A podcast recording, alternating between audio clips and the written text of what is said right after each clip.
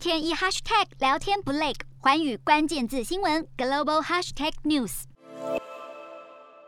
印尼当局为了要保护当地的新闻产业，近期与媒体团体一同起草一项新法案，希望能够借此限制 Google、脸书等大型的搜寻引擎，并且迫使他们跟当地的新闻媒体业者谈判，以合理分配新闻点阅带来的可观收入。印尼这项草案的灵感是来自于澳洲的新闻媒体议规。好，这些新兴的法案的主要诉求，都是因为官方认为 Google 等大型搜寻引擎在未付费的情况之下，肆意转载传统媒体制作的新闻，并且贩卖广告来牟利，使得传统媒体产业面临预期收入被瓜分的窘境。根据报道显示，在印尼大约有一半的广告收入都进了 Google 以及脸书公司的口袋里。不过，针对印尼政府拟出的草案，Google 和脸书都还没有发表任何回应。